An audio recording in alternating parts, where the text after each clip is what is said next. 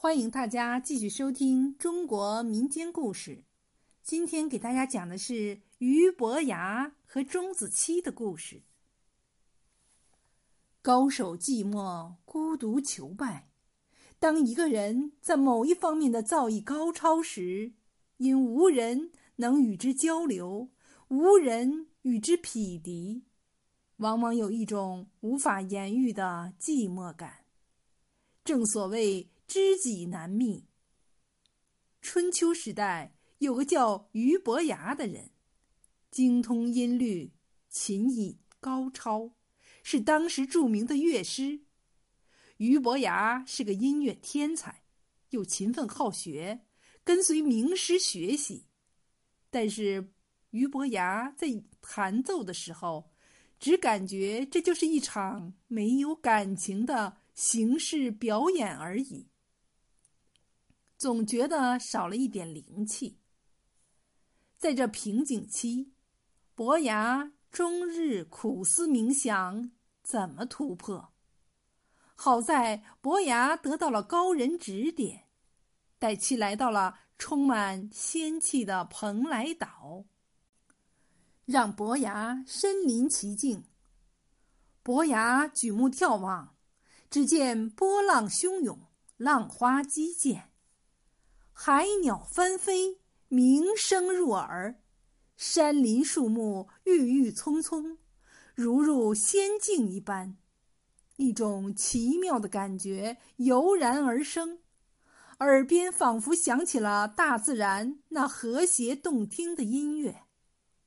他情不自禁地取琴弹奏，音随意转，把大自然的美妙融进了琴声。伯牙体验到一种前所未有的境界。一夜，伯牙乘船游览。面对清风明月，他思绪万千，于是又弹起琴来。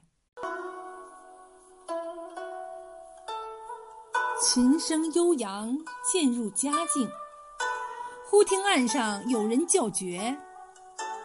伯牙闻声走出船来，只见一个樵夫站在岸边。他知道此人是知音。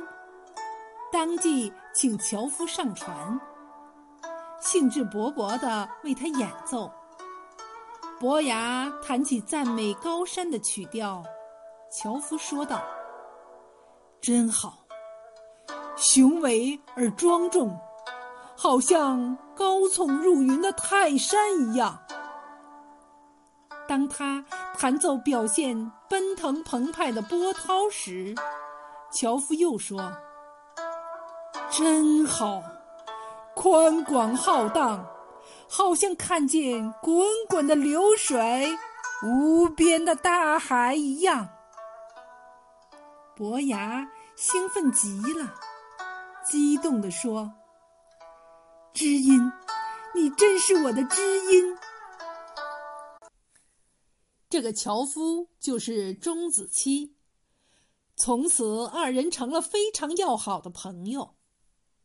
后来，钟子期因病亡故，伯牙悲痛万分，认为这世上再也不会有知音了，天下再也不会有人像钟子期一样能够体会他演奏的意境，所以，他就把自己最心爱的琴摔破，挑断琴弦，终生。不再弹奏，可悲，可恨，可惜呀。